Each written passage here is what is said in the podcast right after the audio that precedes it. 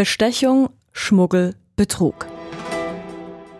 Hunderte Honorarkonsuln auf der ganzen Welt sollen in kriminelle Machenschaften verwickelt sein. Das zeigt eine internationale Recherche. Was wir herausgefunden haben, ist, dass das System der Honorarkonsuln ein problematisches ist, weil auffallend viele dieser Honorarkonsuln äh, Probleme mit dem Recht bekommen haben, mit dem Gesetz bekommen haben. Das heißt, viele von ihnen wurden schon verurteilt, weil sie Straftaten begangen haben. Und das laut der Recherche übrigens auch hier in der Schweiz wie sich Honorarkonsuln strafbar gemacht haben, was und ob sich am System was ändern müsste und was so ein Honorarkonsul eigentlich genau ist, das erzählen wir euch in dieser Folge von News Plus. Ich bin Susanne Stöckel. Hallo. Es ist ja immer so, wenn man über ein Thema redet, aber der wichtigste Begriff dabei nicht allen wirklich klar ist, dann ist blöd. Ne? Drum direkt mal ganz am Anfang Honorarkonsul. Was ist das eigentlich? Also wir haben das mal recherchiert. Honorarkonsul ist zunächst mal ein Ehrenamt. Oft machen das Leute, die einerseits finanziell recht gut gebettet sind, da man für dieses Amt nicht immer, aber ab und zu sehr viel Zeit aufwenden muss und das eben ohne Bezahlung, weil Ehrenamt. Dann sind es auch Menschen, die das Gastland sehr gut kennen, also sagen wir mal Schweizerinnen oder Schweizer, die beispielsweise schon lang in Peru leben und dort auch gut vernetzt sind. Die sind dann zusätzlich zu den diplomatischen und konsularischen Vertretungen in dem Land tätig. Wenn wir jetzt mal beim Beispiel Peru bleiben, dort gibt es in der Hauptstadt Lima eine Schweizer Botschaft und im Süden auch noch ein Konsulat. Nun gibt es aber vielleicht viele Schweizerinnen und Schweizer, die im Norden unterwegs sind, als Touristen oder sonst irgendwas. Und wenn die einen Ansprechpartner brauchen, dann hat man dafür eben die Honorarkonsuln. In anderen Ländern, wo es gar keine Botschaft gibt, können die Honorarkonsuln dann auch Ansprechpartner zum Beispiel für Diplomaten sein. Ich habe darüber auch noch mit jemandem geredet, der hier besonders gut Bescheid weiß. Max Schweizer.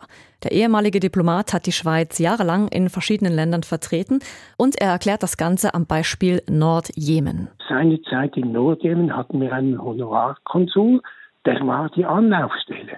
Wir äh, deckten Nordjemen von Riyadh ab. Und wenn wir nach äh, Jemen gingen, äh, war er die Verbindungsperson und versuchte uns die Verbindungen in den Ministerien zu organisieren und war auch die Anlaufstelle für Schweizer, die in Not waren oder sonst irgendwelche Probleme hatten. So, hätten wir das mit dem Begriff Honorarkonsul mal geklärt. Nun aber zum eigentlichen Problem. Diese Honorarkonsuln, und übrigens auch das haben wir nachgeschaut, ja, Konsuln ist tatsächlich der Plural und nicht Konsule. Wieder was gelernt mit News Plus. Gern geschehen an dieser Stelle. Also, diese Honorarkonsuln begehen offenbar auffallend oft Straftaten, auch in der Schweiz. Das zeigt diese internationale Recherche, an der unter anderem der Spiegel oder auch die Tamedia beteiligt waren.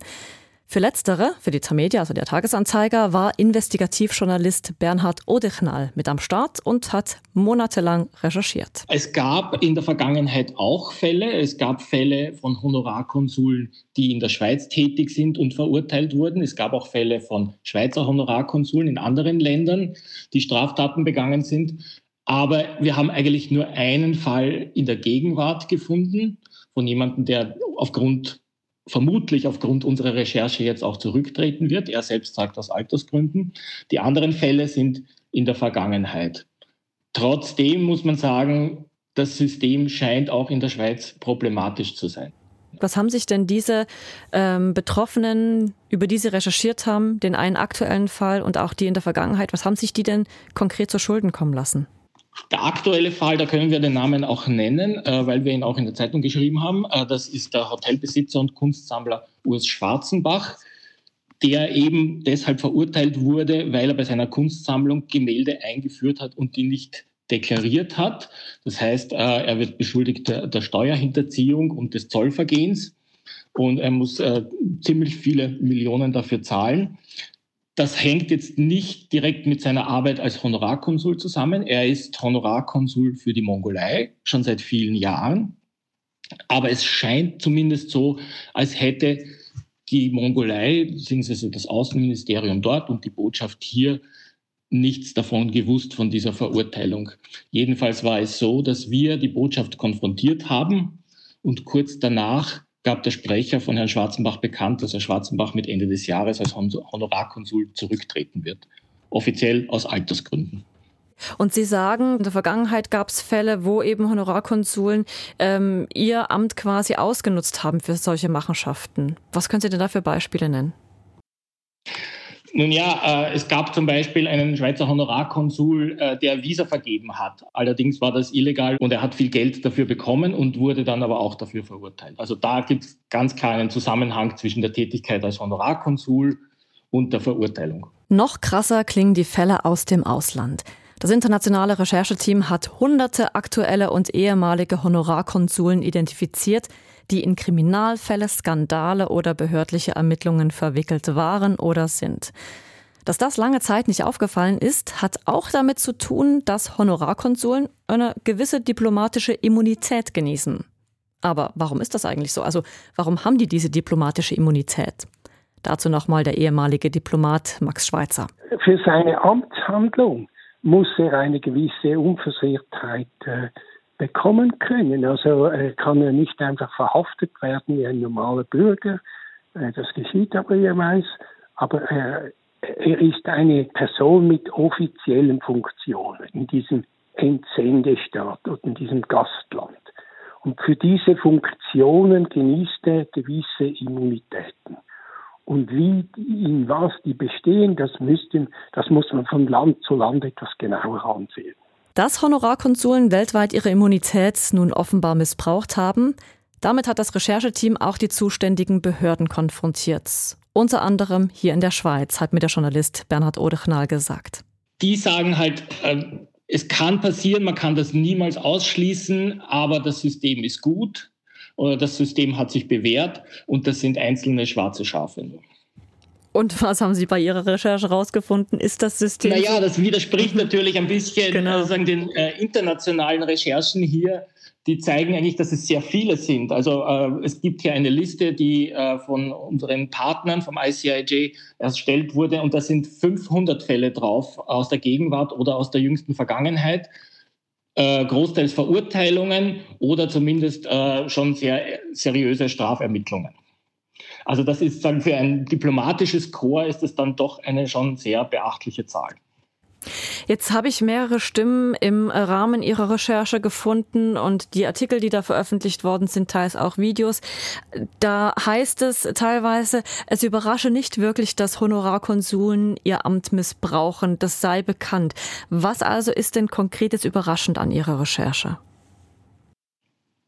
Nun ja, man kann schon sagen, es ist bekannt, aber die einzelnen Fälle, die hier aufgelistet werden, ja, also dass zum Beispiel äh, die Hisbollah, die als Terrororganisation gewertet wird, äh, bewusst das System Honorarkonsul gebraucht, um hier äh, Gelder zu verschieben, weil ja Honorarkonsule mit ihrem Gepäck als Diplomaten gelten und deshalb nicht kontrolliert werden. Also so im Detail war das, äh, glaube ich, nicht bekannt. Ja, es gab immer wieder so Stimmen, ja, es könnte ein Problem sein, aber was hier jetzt aufgelistet wird, diese Fälle in, in, in ihrer Menge, das war bisher nicht so bekannt. Wenn wir mal einen Schritt zurück machen und uns das, ähm, die Position des Honorarkonsuls oder des Amtes Honorarkonsuls anschauen, was müsste denn da, ähm, jetzt haben Sie ja monatelang mit recherchiert an dieser Geschichte, was müsste denn passieren, damit weniger Missbrauch mit dieser Position eines Honorarkonsuls betrieben werden kann? Was für uns schon überraschend war, dass es eigentlich keine Kontrolle gibt dieses Amtes. Nicht? Also wenn man jetzt nimmt die Berufsdiplomaten, die in einer Botschaft arbeiten oder auch als, als Berufskonsule, die sind ja in einer Hierarchie eingebettet. Nicht? Also die werden vom Außenamt des betreffenden Landes bestellt und sind denen auch äh, Rechenschaft verpflichtet. Die, die werden ja ständig kontrolliert eigentlich, so wie in einem normalen Unternehmen auch.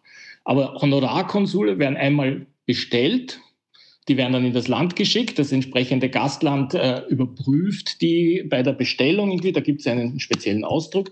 Das Exequatur heißt das. Also das ist die Prüfung bei der Bestellung. Und dann aber nicht mehr. Und das hat uns auch das EDA bestätigt, dass eigentlich danach keine Prüfung mehr stattfindet. Das heißt, die können eigentlich machen, was sie wollen. Und nur in den seltensten Fällen, wenn es dann wirklich zu strafrechtlichen Ermittlungen bzw. zu Verurteilungen kommt, werden die dann abberufen. Aber da gibt es eigentlich nicht sehr viele Fälle, die wir da gefunden haben. Also sie sind tatsächlich Leute außer Kontrolle, die aber einen diplomatischen Schutz haben. Das heißt, wenn für ihre Räumlichkeiten, die sie deklarieren, die sie als Honorarkonsule verwenden, auch für ihr Gepäck, das sie als Honorarkonsule verwenden, sind sie diplomatisch geschützt. Da können sie eigentlich machen, was sie wollen. Also wenn man diesen Machenschaften einen Riegel schieben will, dann müsste man hier ansetzen bei den Prüfungen und bei den Kontrollen. Ja, man müsste sie eigentlich in das äh, ganz normale System äh, der Diplomatie einbetten, so dass sie dann auch dem Ministerium verantwortlich sind. Das Problem dabei ist natürlich, dass dieses System der Honorarkonsule den Staaten sehr billig kommt, weil die ja eigentlich nichts bezahlt bekommen. Und wenn man sie einbettet in eine Hierarchie, wenn sie dann auch verantwortlich sein sollen, dann müsste man ihnen wohl auch etwas bezahlen dafür. Das würde dann den Staaten teurer kommen. Der ehemalige Diplomat Max Schweitzer hingegen, er sieht das Ganze anders. Im Schnitt funktioniert das, auch wenn Sie diese, sagen wir mal, Kriminalquote runterrechnen, da kommen wir auf etwa sieben oder acht Prozent, oder? Und, und wir sind in einem Graubereich. Das ist keine exakte Wissenschaft. Klar ist aber, die Recherche hat zahlreiche Fälle von Straftaten, die diese Honorarkonsuln mutmaßlich oder tatsächlich begangen haben, zutage gefördert. Aber wird das jetzt auch Konsequenzen haben? Zum Beispiel bei uns in der Schweiz. Das wissen wir nicht. Es gibt einen Fall in Italien, wo gegen einen Honorarkonsul der Schweiz ermittelt wird. Äh, da heißt es aber von der Schweiz aus nein. Also das sind keine Konsequenzen im Moment vorgesehen. Es gab einen anderen Fall äh, noch in diesem Jahr, da gab es einen Honorarkonsul, also einen Schweizer Bürger, einen Honorarkonsul von äh, Litauen, der kam mit sehr vielen äh, Offshore-Firmen vor in den, in den Enthüllungen der Pandora Papers. Der trat dann auch zurück, offiziell auch aus Altersgründen, um der Jugend einen Platz zu lassen. Also es gibt so Fälle, äh, auffallend oft sind dann Altersgründe, aber sonst wissen wir eigentlich von keinem aktuellen Fall, dass hier irgendwie ermittelt wird oder dass eine Abberufung in Diskussion steht. Sagt der Journalist Bernhard Odechnall, der an der großen Recherche mitgearbeitet hat.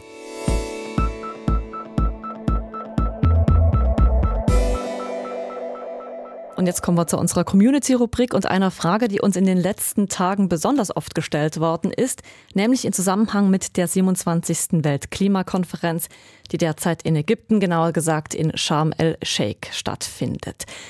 Und viele SRF-Userinnen und User interessiert, warum das Ganze eigentlich genau dort stattfindet. Das fragt sich übrigens auch Luisa Neubauer.